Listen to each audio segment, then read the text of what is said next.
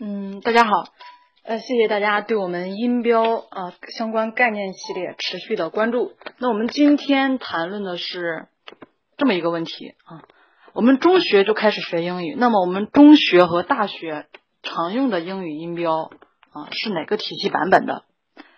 嗯，人教版的小初高中的以及英语的我们相关新教材都使用的其实是。EPD 第十四版音标啊，也就是一九七七年 EPD 的第十四版音标，那也其实也就是我们的 DG 音标啊。如果有同学或者说是咱们相关听众对这个概念不太了解的话，可以看我们往期的节目，里面有对相关音标分类啊。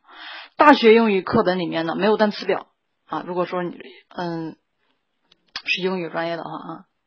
或者说其他课，我们里面没有说固定的一个单词表，所以就没有说是哪一版的音标。查单词呢，基本上都是自己翻牛津版纸质词典。不知道你们都是嗯翻什么啊？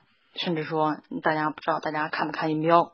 这里注意一下，国人目前呢主要学习的是美音，然后各个教材啊配音磁带都是美音，但是书中用的音标啊，多数百分之九十九点九啊。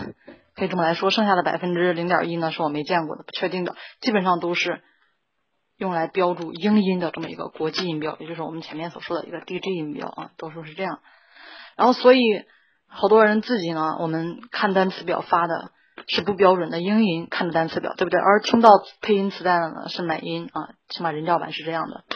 然后书后的音标呢和我们听到的实际的发音呢其实不一致，所以我们学的是英美不分音啊。那这该怪谁呢？该怪老师啊，老师那会儿给我们读的，还是说该怪我们自己？还是说该怪国家这个教育体系啊？然后里面的设置的这么一套流程？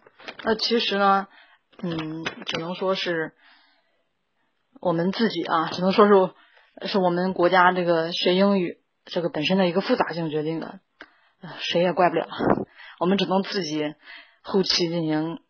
改善啊，嗯，那么今天呢就分享到这里啊。